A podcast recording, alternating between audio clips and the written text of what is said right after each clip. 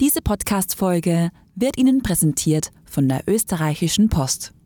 Alles über das grüne Maßnahmenpaket, mit dem die Post Welt und Umwelt zusammenbringt, erfahren Sie auf post.at/slash Nachhaltigkeit. Nachhaltig spannende Momente mit dem Ehre-Podcast wünscht fürs Lauer. Ob Environment, Social oder Governance. Im Ehre Business Podcast bringen wir Erfolgsgeschichten vor den Vorhang. In tiefgründigen Gesprächen diskutieren wir über ESG-Themen und wollen von unseren Gästen wissen, wie sie unsere Wirtschaft transformieren. Willkommen bei Ehre, dem Nachhaltigkeits-Business-Podcast zum Magazin.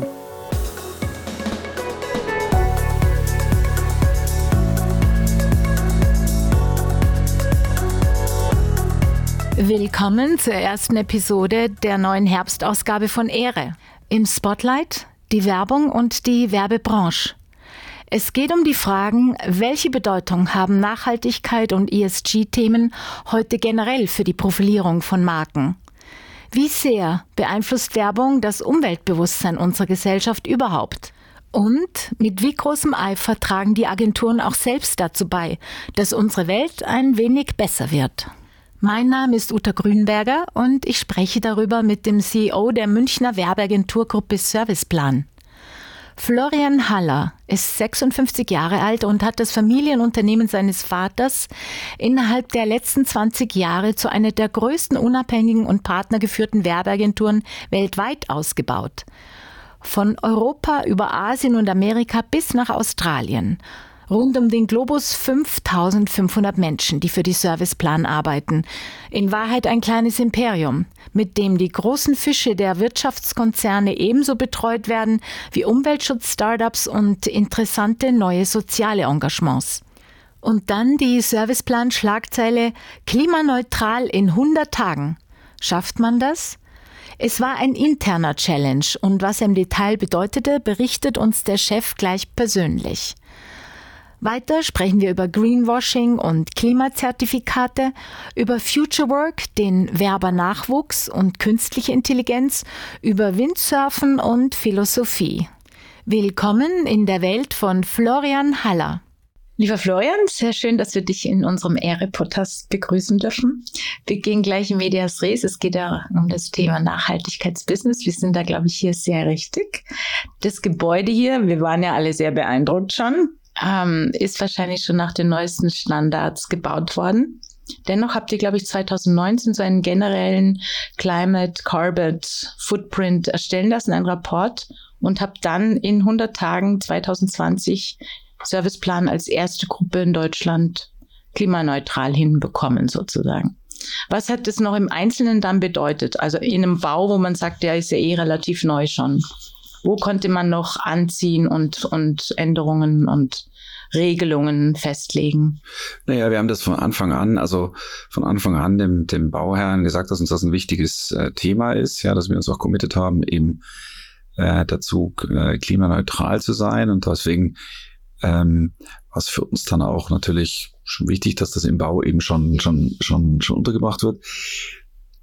Viele Maßnahmen sind dann entstanden dann danach, ja, also ist die Cafeteria, äh, zum Beispiel, ähm, wenn es geht, lokale, äh, regionale äh, ah. Produkte, mhm. äh, Produkte nützt als ein Beispiel.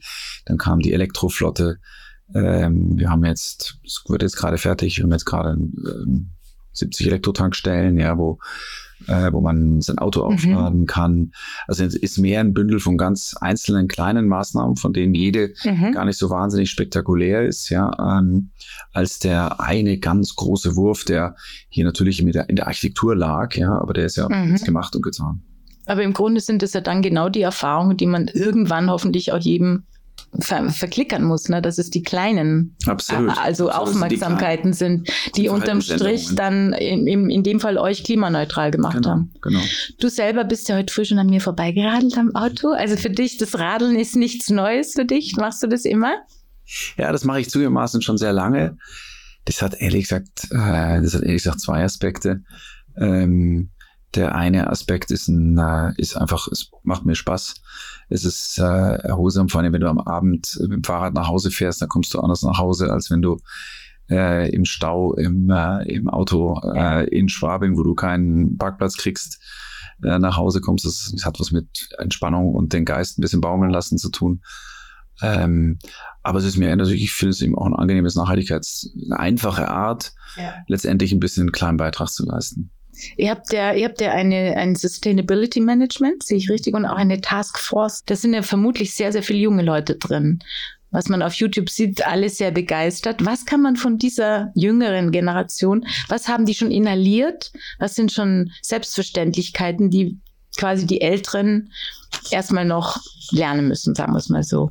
Naja, die, die, die, äh, die Grundsatzfrage, ja, ähm, wie, wie kann ich nachhaltig äh, leben und wie kann ich einen Beitrag dazu leisten, die ist in der jüngeren äh, Generation selbstverständlicher, als das, äh, äh als das bei uns mhm. äh, meiner Generation äh, vielleicht so der Fall ist. Ja, müssen sie wieder auf ein bisschen mehr aufraffen, eben Gewohnheiten und, und, und Dinge, die wir immer gemacht haben, ja auch mal in Frage zu stellen.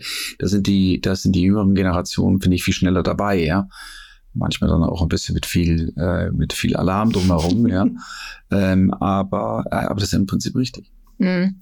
Für dich waren wahrscheinlich vielleicht, vermute ich mal, dass die Fliege, die Businessflüge, werden wahrscheinlich auch radikal auf Streckenminimierung, also reduziert worden sein, nehme ich an. Bist du zum Zugfahrer auch geworden? Oder warst du das eh immer schon? Also, also ich bin tatsächlich, ähm, ich bin tatsächlich jemand, der gerne Zug fährt, ja. Ähm, ich bin immer auch durch ganz Russland im Zug gefahren. Ja, das mm. hat sich wirklich gestreckt. No, wirklich? Aus Spaß? Ich, ja, aus, aus Freude, ja. Mhm. Ähm, und ähm, ich fahre also gerne Zug. Das und und ich und wir versuchen hier als Company haben wir gesagt Zugstrecken unter 400 oder Strecken unter 400 Kilometer werden äh, äh, werden äh, werden per Zug nur noch gefahren. Die werden gar nicht mehr in unserem mhm, Flugtool angeboten, mhm. äh, weil das ist das ist machbar zeitlich her. Und daran versuche ich mich auch zu halten. Ja, das gelingt mir auch mhm. mhm. in der Regel. ich nehme mal an, so wie also wie ich auch äh, deine Assistentin gehört habe, dieses, dieses Vorbild auch und dieses Nahe und selber auch tun, das ist ja ein Prinzip in der Serviceplangruppe, dieses Familiengeführte und wir sind mittendrin und wir machen es genauso wie ihr. Absolut, das ist mir ein ganz wichtiges Thema das habe ich auch ein Stück von meinem Vater übernommen, ja zugegebenermaßen das Vorleben und, äh, äh, und nicht Menschen Dinge äh, sagen, zu denen man selber im Privaten gar nicht steht, ja. Mhm. Ähm, das ist ein ganz wichtiges Führungsprinzip. Und ich glaube, ein, ein guter oder eine gute Führerin ist jemand, die in erster Linie mal selber vorlebt, wie man es richtig machen sollte. Ihr wart ja in dem Fall wirklich die Ersten in Deutschland als Gruppe. Wie sehr ist in der Werbebranche überhaupt, oder sagen wir, es gibt ja noch mehr größere Firmen, wie sehr ist da auch schon eine Bereitschaft da? Wie sehr wart ihr da jetzt auch ein Vorbild, auch durch die Schlagzelle? Binnen 100 Tage haben wir das geschafft. ich, ich kann es, das kann ich, dazu schaue ich zu wenig mhm. rein in die anderen Gruppen, um zu sagen, ja. wo die dort, äh, wo die dort genau stehen. Grundsätzlich sind natürlich durch wir, sind wir als Branche durch unsere junge Mitarbeiterinnenstruktur letztendlich äh, schon schon Unternehmen und, und, und, und, und mit jungen Menschen, die, die auch aufmerksam, aufmerksam diesen Umwelt- und, und Nachhaltigkeitsaspekten umgehen, ja, sind wir schon eine Branche, die grundsätzlich eher nach vorne strebt. Ja, also ich mhm. würde jetzt nicht sagen, dass wir die einzigen sind, die an dem Thema arbeiten. Ja, mhm. ähm, aber ähm, ich kann es nicht genau beurteilen, wo die anderen stehen, ehrlich gesagt wie wichtig ist es, dass gerade die Werbebranche da Zeichen setzt, auch dann und letztendlich in den diversen Kampagnen und Spots etc. Wie groß ist der Einfluss der Werbebranche letztendlich auf die Bewusstheit der Bevölkerung, der Menschheit überhaupt? durch das, was wir machen, haben wir natürlich eine enorm hohe Reichweite in der, in der, in der Bevölkerung, ja. Jetzt muss man nur sehen, wir werden natürlich nicht dafür bezahlt, Propaganda zu machen, ja, sondern wir werden dafür bezahlt, Marken zu positionieren, aufzuladen und so weiter. Deswegen glaube ich, müssen wir es gegen unseren Kunden andersrum, andersrum erklären. Ganz viele Zielgruppen, ganz viele Menschen draußen fragen heute zunehmend, wie werden Produkte hergestellt, was sind denn, was ist die Einstellung des Unternehmens, der Marke letztendlich zu der Produkten, äh, zu den Herstellungsverfahren, äh, wo wird das gemacht, etc. pp. Das heißt, die Frage nach der Nachhaltigkeit ist eine Positionierungschance für große Marken. Und da, deswegen macht es auch Sinn, ähm, sich um das Thema auch in der Kommunikation zu kümmern. Mhm, generell, ne, für jedes Absolut. Produkt im Grunde. Mhm. Für die allermeisten, ja. Ja, ja. Wie viel muss heute auch, also politisch quasi kooperiert werden, damit was weitergeht, wenn man wirklich sagt, wir wollen, dass in dem gesamten Klimathema was vorwärts geht? Habt ihr da Einfluss? Ist da auch, ich meine, ihr, ihr habt ja ein, un, unglaubliche Umsätze, äh, gerade auch mit eurer Mediaplanungsagentur. Wie sehr kann man da auch ein bisschen Richtungen vorgeben, auch in Themenbereichen, die vielleicht von der Politik als Thema gar nicht, noch nicht berücksichtigt sind? Ach, ich würde mir manchmal wünschen, dass uns, äh, dass die Politik uns mehr als Partner versteht, ja. Ähm, ich glaube, der, der grundsätzliche der Anstoß ja hin zu einer nachhaltigeren Gesellschaft muss schon primär aus der Politik kommen. Mhm. Wir können dann helfen, weil eben, wie gesagt, äh, Unternehmen und Marken erklären können, dass es Sinn macht, ja, ähm, Marken und Produkte in diesem Umfeld eben zu führen, wie ich vorhin gesagt habe, ja.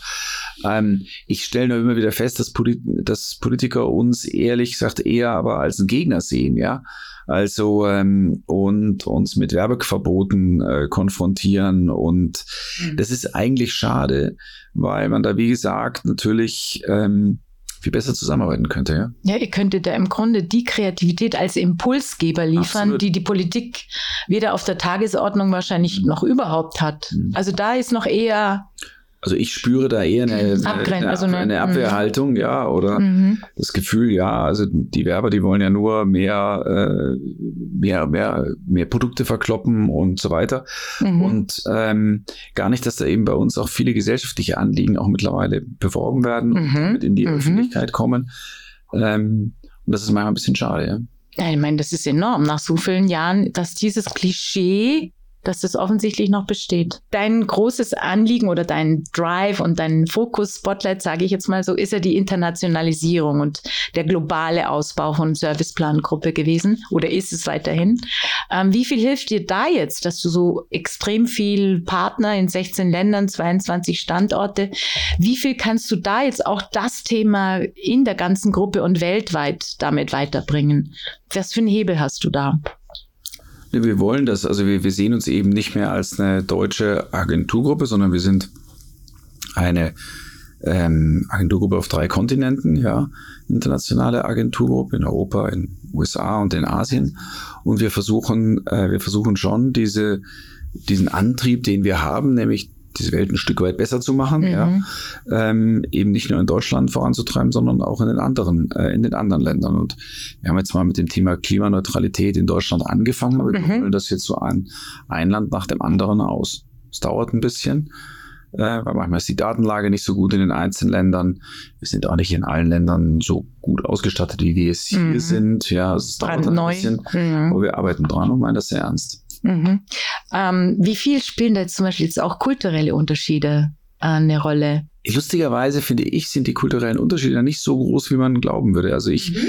ähm, ich habe ich hab das Gefühl, dass das Thema Nachhaltigkeit, ehrlich gesagt, in anderen Ländern mit ähnlicher, mit ähnlicher Heftigkeit gesehen wird, wie das hier ist. Also unser, zum Beispiel unsere Gruppe in Italien, die sind wirklich, die sind die sind genau auf unserem Niveau und die nehmen das genauso ernst wie wir. Da kann man also nicht sagen, das Stereotyp, der Italiener hat nicht oder die Italienerin hat nicht so ein Gefühl für Nachhaltigkeit wie der Deutsche. Das stimmt überhaupt nicht, ja. Mhm. Die sind, äh, die sind da genauso motiviert und, äh, und begeistert dabei. Mhm. Die Art ein bisschen, wie man es umsetzt und die deutsche äh, Gründlichkeit und yeah. das Strukturierte, ja, das mag vielleicht ein bisschen, äh, mag ein bisschen ein Unterschied sein, wie man es dann macht, aber im Endergebnis sind die meisten Länder, so ich das jetzt im Moment, erlebe, eigentlich da auf einem ähnlichen äh, Level und Level. Trip mhm. auch. Mhm. So äh, Schlagwörter wie Hashtag Fight Daily Dumpness, die eure We Green Gruppe, äh, Gruppe, Abteilung, sage ich jetzt mal, ähm, auf ihrer Website auch gleich proklamiert. Was müssen wir uns darunter vorstellen? Was wird da, was läuft da alles darunter für auf, äh, ja, an Aufforderungen? Naja, das sind, das ist äh, letztendlich äh, hat unsere Gruppe eben gesagt, das, und das kommt aus denen heraus, das kam gar nicht von mir. Ähm, man kann durch kleine Verhaltensänderungen, ja, kann man eine Menge, eine Menge bewegen. Und wenn jeder diese kleinen Verhaltensänderungen ernst nimmt, dann, äh, dann, dann tut sich auch was, ja. Äh, und das sind, deswegen haben, haben sie es auch, finde ich, ganz clever gleich Dumb, Fight Daily Dumbness äh, genannt. Ja, es sind zum Teil wirklich ein bisschen einfache Vorschläge, wie macht das Licht doch hinter dir aus, wenn du aus dem Büro gehst. Ja, ja aber da geht's ähm, los. Hilft, ja. Mhm. Ähm, wird das Klima nicht groß verändern, aber wenn jeder immer das Licht hinter sich ausmacht, dann, äh, dann macht das eben auch einen Unterschied. Also ich denke mal, allein bei dir sind es ja 5500 Menschen oder so, die rings um den Globus da, wenn die alle das Licht ausmachen, dann bewegt sich was, oder? Wird, werden dann solche Hashtags einmal entwickelt und auch gleich aufgegriffen? Geht das dann durch die Gruppe oder macht es dann doch jedes Land oder jeder jede Agentur für sich. Nein, das geht schon durch die Gruppe durch. Also das wird, das wird gut angenommen, habe ich, äh, habe ich den Eindruck. Ja, ich stecke jetzt natürlich oder hier in jedem Einzelnen drin, ja, ja. aber ich habe das Gefühl, es wird gut angenommen, das geht rum, da wird drüber gesprochen, ja.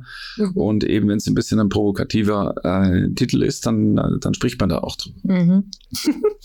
Ihr habt ja auch für diesen Rapport und dann eben für diese Aktion in 100 Tagen klimaneutral, habt ihr, glaube ich, im Climate Partner zusammengearbeitet. Also die helfen wahrscheinlich, stellen die gemeinen Fragen, aber die, die stellen ja dann auch oder vermitteln zu den sogenannten Zertifikaten. Ihr habt, glaube ich, ein, ein Projekt in Brasilien, im Portel, unterstützt ihr als Ausgleich. Mhm. Muss man da immer noch den Vorwurf quasi sich äh, äh, anhören, ja, ist ein bisschen ein Ablasshandel? Oder ist es heute astrein, diese Zertifizierung als Ausgleich? Weißt du, es gibt, ich, ich, ich kann es am Schluss, bin ich niemand, der Klimazertifikate produziert und ich kann es ja. deswegen auch nicht äh, ganz im, am Ende des Tages äh, wirklich beurteilen. Was ich nur, was ich nur der Meinung bin, ist, es gibt halt einen bestimmten CO2 Footprint, den du bei allem reduzieren, den du davor gemacht hast und den ganzen Maßnahmen, die du ergriffen hast, einfach nicht mehr wegkriegst. Ja. Ähm, und jetzt kann man sich überlegen, lässt man den einfach stehen oder versucht man den, indem man an anderer Stelle in der Welt CO2 rausnimmt, versucht zu kompensieren. Ja. ja. Ähm, und ähm, wir haben uns für Climate Partner damals entschieden, weil wir das Gefühl hatten, die ähm, helfen uns erstmal unseren CO2-Footprint überhaupt mal zu, zu analysieren. Zu, zu analysieren mhm. ja. Mhm. Und weil die uns äh, überzeugend wirkten, ähm, was die Zertifikate angeht. Ich muss mich darauf verlassen, dass, dass, das, was mir gesagt wird, dann auch wahr ist. Mhm. Aber ich habe da schon den Eindruck, dass, das, äh, dass es da mit rechten Dingen zugeht, dass es gut gemacht wird. Mhm. Und ich sage ganz ehrlich, selbst wenn davon 10, 20 Prozent nicht, nicht richtig wären, wären die 80 Prozent immer noch besser als nichts zu Absolut. tun. Ja, und deswegen mag ich diese Fundamentalkritik an den, ja. an den Zertifikaten und insbesondere das Wort Ablasshandel überhaupt nicht, weil besser 80 Prozent tun als gar nichts tun. Absolut. Ja. Also insofern, ähm, genau. Das Greenwashing ist ja im Grunde auch äh, über dieses Green Claim Directive sowieso verboten, in Anführungszeichen. Deine Kunden da wächst auch eine ähnliche Haltung dazu, dass man sagt, besser, es geht was weiter, egal was, wir machen was. Oder ist das immer noch so ein bisschen hm, Mogelei von der Grundstimmung her, sage ich mal? Nee, von der Grundstimmung, also ich sage immer, Greenwashing ist erstens mal natürlich unethisch, ja. ja. Ähm, und äh, aber zweitens mal auch dumm, ja. Ist keine kluge Entscheidung. Ähm, warum? Weil ähm, heute in den Zeiten, in Zeiten sozialer Medien wird so eine Schummelei äh, sofort, sofort aufgedeckt, aufgedeckt. Äh, führt zu einem Shitstorm und damit äh, machst du deine Marke im Zweifelsfall mehr kaputt, als du äh, davor, äh, als du davor irgendwas positiv gemacht hast. Das heißt, der, der Greenwashing betreibt, ist, ähm, ist einfach schlecht beraten, mhm. unklug und natürlich eben auch, wie gesagt, unmoralisch. Jetzt muss man nur eins sehen, ja, und ich war neulich auf einer Konferenz, ja, wo ein, ähm, wo ein Klimaaktivist, ja, einer Fastfood-Kette einen Vorwurf gemacht habe, sie würden Greenwashing betreiben, weil sie eben die Reduktion des Plastikmülls, der dort stattfindet, ja, das wäre ja lächerlich, das wäre ja gar nicht, das wäre ja gar nicht, gar nicht genug. da muss ich sagen, muss man eben auch wieder sagen, was ist jetzt Greenwashing? Ja, ich bin schon der Meinung, dass wenn Unternehmen maßgebliche Schritte kommunizieren, ja, mit denen sie zum Beispiel Plastikmüll reduzieren, mit denen sie nachhaltiger sind, selbst wenn das noch nicht die Endausbaustufe ist und nicht alles in Ordnung ist, dann finde ich, ist das ein positiver Beitrag und über den darf man auch reden, mhm. ja. Und da hilft einer jetzt nicht, wenn er sagt, jetzt ist aber nur die Welt noch nicht völlig perfekt und noch nicht alles aus regionalen Zutaten und, äh, äh, und äh, und vollbiologisch, sondern ich finde, wir müssen daran arbeiten, dass diese Welt einen Schritt besser und besser wird und das sollen wir auch kommunizieren dürfen. Ja. Das würde ich eben auch noch nicht als Greenwashing bezeichnen, sondern das ist ein, das ist ein, ein, ein, ein Kommunizieren von Fortschritten in eine bessere Welt. Absolut. Die ersten Kinder- und Baby- und Kinderschritte. Absolut, Absolut. Die stattfinden müssen. Absolut. Ja, ja. Es muss halt ehrlich sein, es muss nachvollziehbar sein und es muss auch relevant sein. Ja, also da brauchen wir nicht, brauchen wir nicht. Mhm diese ganze, also die ganze Klimageschichte und, und Nachhaltigkeit, kann man da sagen, dass sich dadurch die Zielgruppe, hat sich die verändert oder geht das weiterhin einfach immer an die Zielgruppe einerseits, die der Kunde braucht, aber auch ist das für alle Altersgruppen oder sagt man, ja, wir richten uns da eh hauptsächlich an Jungen, machen hauptsächlich Social Media oder wie, wie geht man da vor? Nein, wir haben das, wir haben das mal vor ein paar Jahren untersucht. Die äh, Frage nach der Nachhaltigkeit ist nicht eine Frage des Alters. Ja? Mhm. Also nicht so, dass nur die ganz Jungen auf das Thema Nachhaltigkeit mhm. äh, ansprechen und die Älteren nicht. Auch ältere äh, Menschen fragen sich, wie wollen wir diese Welt denn in Zukunft den nächsten Generationen hinterlassen, haben ein starkes An Verantwortungsbewusstsein und machen sich Sorgen um den äh, Klimawandel. Ja? Mhm.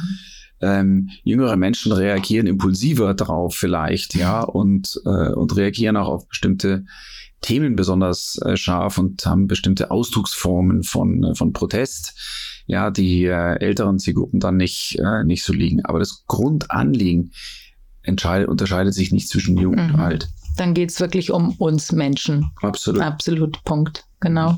Ihr habt ja dafür auch zum Beispiel gleich eine eigene Markt Marktforschungs- Company, ne? Sowas genau. könnt ihr also relativ schnell am Puls sozusagen genau. feststellen. Genau. Ja, fein das Haus hier, dieses House of Communication, 2022 seid ihr eingezogen, oder? Genau. Jetzt erst, genau. Da ist ja auch dein Anliegen schon immer gewesen, dass man hier gerne reinkommt und anstatt müssen. Ihr habt ja auch eigene Task Force Gruppen im Sinne von We Care und We Responsibility, um dieses Miteinander zu fördern. Wie machst du das in diesem Wahnsinnsbau, wo also was weiß ich, 1600 Leute sitzen und arbeiten und leben im Grunde? Was, was finde ich hier so, dass ich sage, ja, ich habe hier dieses Hashtag Togetherness, ich fühl's. Naja, wir, also das eine ist mal, wir versuchen hier schon eine Arbeitsatmosphäre zu schaffen, ja, in der es einfach Spaß macht äh, zu sein. Ja, mhm. also äh, das hängt mit der Architektur zusammen. Das soll sch schön sein. Ähm, wir ähm, legen Wert darauf, dass dass die Kunst hier stattfindet, weil ich einfach glaube, dass es eine Bereicherung ist für äh, für uns, die wir hier äh, leben und arbeiten. Ja, wie du richtig sagst. Ähm, äh, klar, wir haben viele, aber finde ich wichtige Annehmlichkeiten wie eine tolle Cafeteria, ähm, die, äh, die eben auch zeitgemäß äh, kocht. Äh, wir haben Sport und das machen wir eben alles, weil wir eben dadurch versuchen, äh, das so Freude machen, das so Spaß machen, hier zu sein, das so Spaß machen, hier zu arbeiten. Und ich glaube eben schon dran, dass auch das physische Miteinander eben ein ganz wichtiger Faktor ist im, ähm, in erfolgreichen Zusammenarbeit. Ihr habt ja weiterhin das Wort zuhören, oldschool zuhören, mhm. ist ja weiterhin so ein Mod, also ein Anliegen mhm. von euch. Mhm. Ähm, wie bringt man das in der Zeit, wo eben auch immer mehr und sei es auch für den, für den Footprint Online-Meetings stattfinden? Wie schafft man das, die Leute dennoch zu sensibilisieren, hey, hör mir zu oder lerne das Zuhören? Das ist eine gute, äh, das ist eine gute, äh, das ist eine echt gute Frage. Also ich bin überhaupt kein, ich bin überhaupt kein Gegner von Online-Meetings, ja. Das ist mir ganz wichtig, ja. Daher zu sagen, ich bin auch da, ich bin, bin der Meinung, wir haben wir gehen in eine hybride Arbeitswelt, ja, wo beide äh, Formen der Zusammenarbeit, das physische und das, äh, und das virtuelle eine Berechtigung, äh, Berechtigung haben. Aber ähm, das wahre Zuhören, ja, ist eben besonders gut im persönlichen Gespräch ähm, das, was wir jetzt machen, ja, letztendlich äh, zu erreichen. Deswegen, ich glaube, das A und O ist schon eben auch immer wieder unseren Kolleginnen und Kollegen zu vermitteln. Es macht Sinn reinzukommen, es macht Sinn, sich zusammenzusetzen, unter anderem, weil man sich dann eben auch besser zuhört. Mhm. Ich habe gehört, auch bei dir ist immer die Tür offen, mhm. kann jeder rein mhm. und schauen, ob er dein Ohr bekommt. Mhm. Mhm. Mhm. Das ist auch schon von deinem Vater, Dr. Peter Haller, schon so etabliert worden? Oder hast du das noch auch im Rahmen der neuen Kameradschaftlichkeit der Neuzeit weiter ausgebaut? Nein, ich finde, mein, mein Vater und ich sind ein bisschen unterschiedliche Typen. Ja, das ist keine Frage, soll ja auch so sein. Ähm, aber mein Vater ist schon auch immer, hat auch immer versucht, zugänglich zu sein und offen zu sein, ja. Was ich jetzt gemacht habe, ist, ähm, wir sitzen jetzt als Team in einem, äh, in einem Büro zusammen, also zu acht, mhm. in, ja. äh, in, dem, äh, dem Holding-Bereich. und äh, in einem Büro. In einem Büro. Hm. Ja, aber auch da wieder, also wir, wir sagen unseren Kolleginnen und Kollegen, dass wir eine offene Office-Struktur haben, dass keiner mehr sein Einzelbüro hat. Mhm. Und da hätte ich es jetzt nicht klug gefunden, zu sagen, der Einzige, der das äh, nicht an sich ranlässt, ist der Florian Haller selbst, sondern ich liebe das eben auch und das ist, ich sage auch überhaupt nicht unangenehm. Es ist, ähm, ich empfinde es als eine Bereicherung, ehrlich gesagt. Wahrscheinlich passieren auch da an der Tischkante sozusagen die Gespräche, Absolut. die man auf einem festgesetzten Meeting nicht so schnell provozieren kann, weil man den, die Ebene und die Frequenz nicht Absolut. da hat. Mhm. Plus du bist mehr in Bewegung, ja. Mhm. Ähm, bist mehr in Bewegung und nicht so gefangen in deinem, in deiner festen Zelle. Mhm. Solche Arbeitsstrukturen, nehme ich an, schätzt auch sehr der Nachwuchs. Ihr habt ja, glaube ich, bei in, in Cannes, letzten Werbefestspiele 23, glaube ich, habt ihr eine Sparks-Initiative mhm. gestartet, mhm. äh, statt Party. Mhm. Was wurde da gemacht? Ich habe nur auf YouTube äh, fröhlich lümmelnde Menschen im großen Raum, die fröhlich irgendjemandem zuhörten. Was ist da passiert? Waren das Serviceplan-Leute, die ähm, ihre ihr Wissen zum Besten gegeben haben. Was hat da stattgefunden? Naja, wir haben in den vergangenen Jahren haben wir eine Party immer gemacht, ja. Mhm. Und wir haben dieses Jahr gesagt, wir machen das mal anders. Wir wollen dieses Jahr das gleiche Geld nehmen, aber es in Nachwuchs stecken. Also, ja. Wir haben junge mhm. Menschen eingeladen, mit uns nach Cannes zu gehen. Ach, die waren wir eingeladen, das wäre meine nächste Frage genau, gewesen. Mhm. waren eingeladen und wir haben mit ihnen Cases gemacht, wir haben damit äh, Schulungen gemacht, wir haben mhm. äh, damit auf Kundenprojekten dort gearbeitet, wir haben so eine kleine Villa gemietet und haben das dadurch versucht, zu einem kreativen Space zu machen. Hm. Und dann über Social Media überhaupt in die Jugend zu bringen. Genau.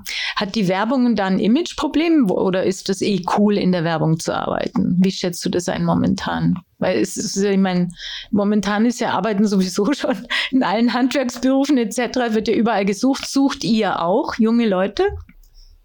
Ja, wir sind ja recht stark gewachsen und, äh, und äh, suchen, äh, suchen natürlich äh, immer wieder neue Kolleginnen und Kollegen für uns.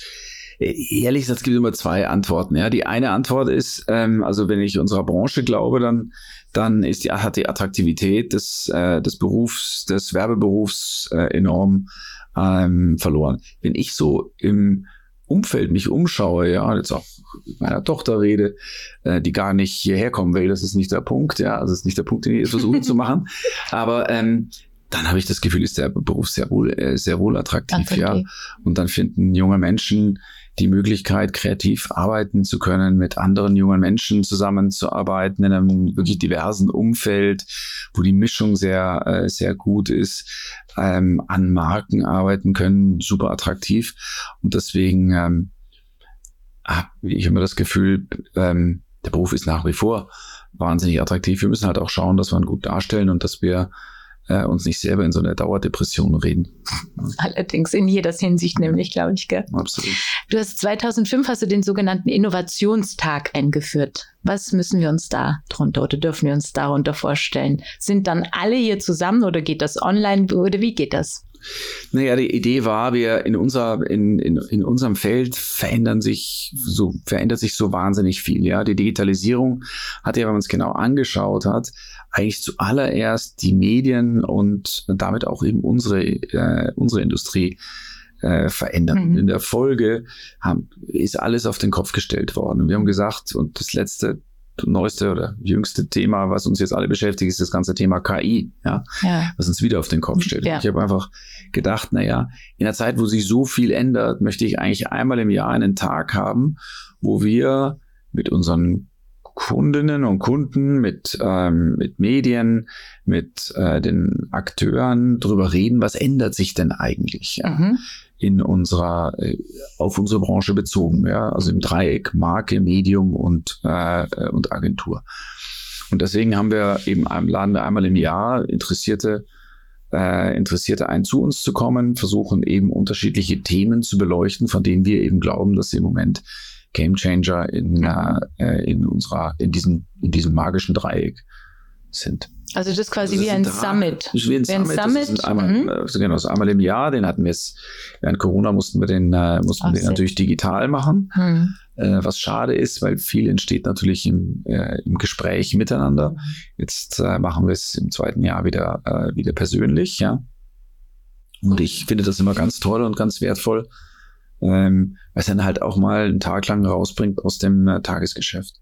Gab es ein Main-Thema auf dem letzten Innovationstag? Was war und was ging es da? Das letztes Jahr haben wir das als das Main-Thema, ähm, das Thema Geschwindigkeit, Veränderungsgeschwindigkeit und wie geht man denn damit, äh, damit um, ja? Mhm. Ähm, weil wir eben gesagt haben, äh, in der Corona-Zeit hat sich so wahnsinnig viel plötzlich wieder in einer unglaublichen Geschwindigkeit, wie wir arbeiten zum Beispiel, verändert. Darüber wollen wir uns Gedanken machen. Was heißt das? Wie kann man auch als Organisation mit dieser ähm, Exponentialität im Grunde. Exponentialität eben, wie kann man damit umgehen? Was heißt denn das?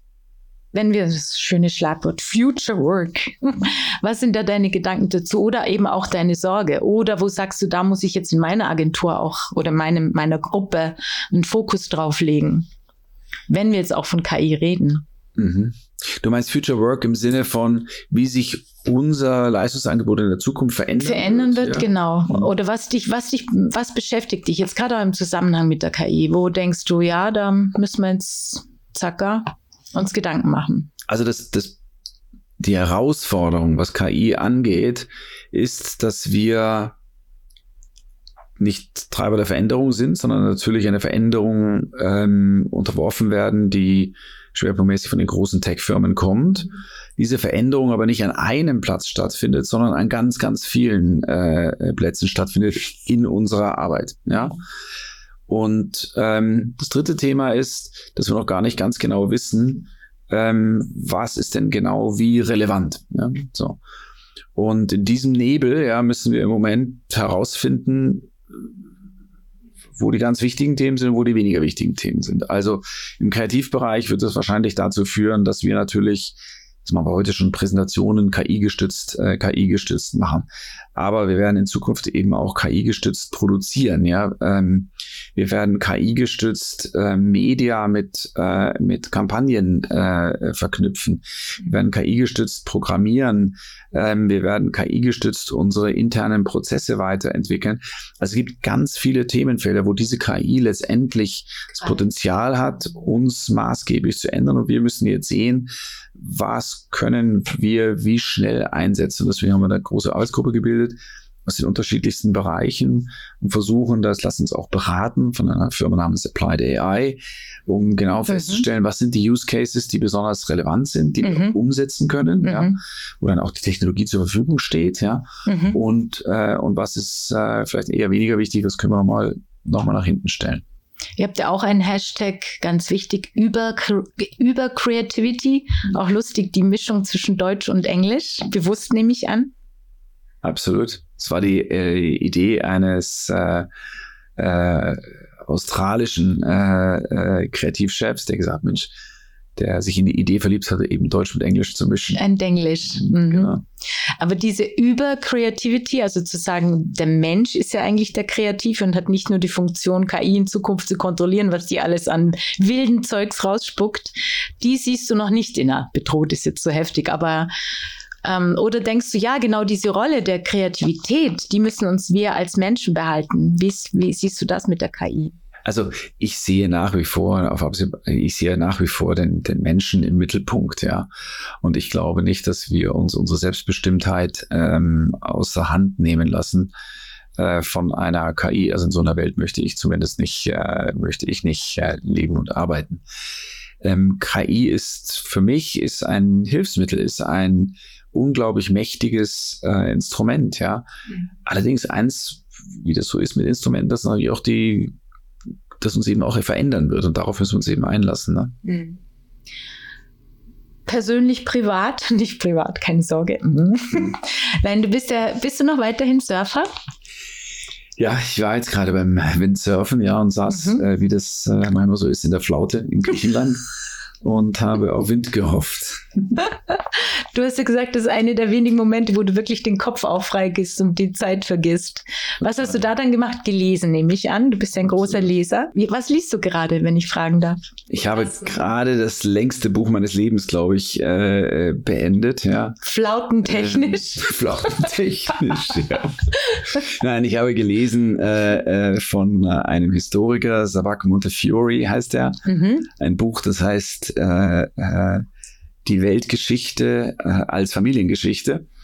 Mm. Und äh, das ist ein, äh, ist ein faszinierendes Buch, das wie gesagt versucht, die Geschichte der Welt in Familiengeschichten zu erzählen. Ja, und mm. es fängt an bei minus äh, minus 5000 und geht bis in die äh, in die Jetztzeit und für einen engagierten Langleser kann ich das wirklich empfehlen. Für alle anderen, die sollten sich überlegen, ob sie es anfangen, das 1250 Seiten klein oh, gedruckt. Also ist, äh, aber es ist ein, es ist ein exzellentes Buch. Wow. Du hast ja auch einen gewissen Febel für Philosophie, habe ich auch irgendwo natürlich gelesen über dich. Du sagst auch, dass Philosophie im Grunde ja auch auf dem, auf dem Staunen beruht oder das Ausgangsbestaunen über die Welt. Was hat dich zuletzt zum Staunen gebracht, Samuel? Jetzt gerade aktuell. Ach, ich, ähm, ich war gerade, äh, ich war gerade in Thailand mit, äh, äh, mit meiner Familie und ähm, ich glaube, was mich zum Staunen gebracht hat, war die unglaubliche Gelassenheit und Freundlichkeit der Thailänder, insbesondere in Bangkok, in einem, einem unglaublich schnell bewegenden, voller Impulse, unterschiedlichsten Unterschied, äh, Differenzen seienden ähm, Melting Pot, äh, den, den ich Bangkok äh, empfunden habe. Und da diese Menschen zu sehen, die dann doch am Schluss mit einer freundlichen Gelassenheit immer noch da sind, das hat mich irgendwie, das hat mich, mich zum Staunen gebracht. Ich nehme mal an, die ist die Gelassenheit für dich auch ein Thema. Ich halte dich ja eher für so einen Düsentypus. Mhm schnell und, und ist Gelassenheit für dich auch so ein strebenswerter Zustand? Ja, wahrscheinlich, wahrscheinlich lieben wir ja alle von, von, äh, äh, von, von, von Unterschieden, ja, und von, mhm. Äh, von Differenzen, ja, und, und, und Spannungsverhältnissen. Und ähm, Gelass, ich, ich, Gelassenheit auf der einen Seite alleine, glaube ich, macht kein guter Unternehmer, ja. Ähm, aber ein hektisierender, cholerischer äh, Daniel Düsentrieb ist eben auch kein guter Unternehmer, sondern ich glaube, muss das Wechselspiel von eben Dinge nach vorwärts treiben, aktiv sein, proaktiv sein, Dinge anstoßen, dann aber schon eine gewisse Gelassenheit dabei haben, eben zu sehen, dass Dinge nicht immer sofort funktionieren, ihnen Zeit geben, äh, sie, äh, auch eine gewisse Freundlichkeit und Ruhe bewahren, ja. Ähm, äh, das glaube ich, dieses Wechselspiel ist, äh, ist, ist wahnsinnig wichtig, dass man das zusammenkriegt und ich gebe mir Mühe, das zusammenzukriegen. Ähm, schaffst du auch nicht immer. Das ist ein schönes Schlusswort. Amen. Vielen Dank, Florian. Ich wünsche euch wirklich von ganzem Herzen weiter so viel Tempo, Danke. Daniel Düsentrieb und gleichzeitig ähm, die Bewusstheit und den breiten Blick, was geht da draußen ab und was können wir tun. Dankeschön. Danke dir, gell? Danke. Vielen Dank, dass ihr bei dieser Episode dabei wart. Wenn ihr mehr spannende Gespräche wie dieses hören möchtet, dann schaltet die Benachrichtigungen ein, damit ihr unsere neueste Ehre-Folge nicht verpasst. Die aktuellen Ehre-Geschichten und alle Links zu Social Media findet ihr unter www.ehre.media. Danke fürs Zuhören und bis zum nächsten Mal.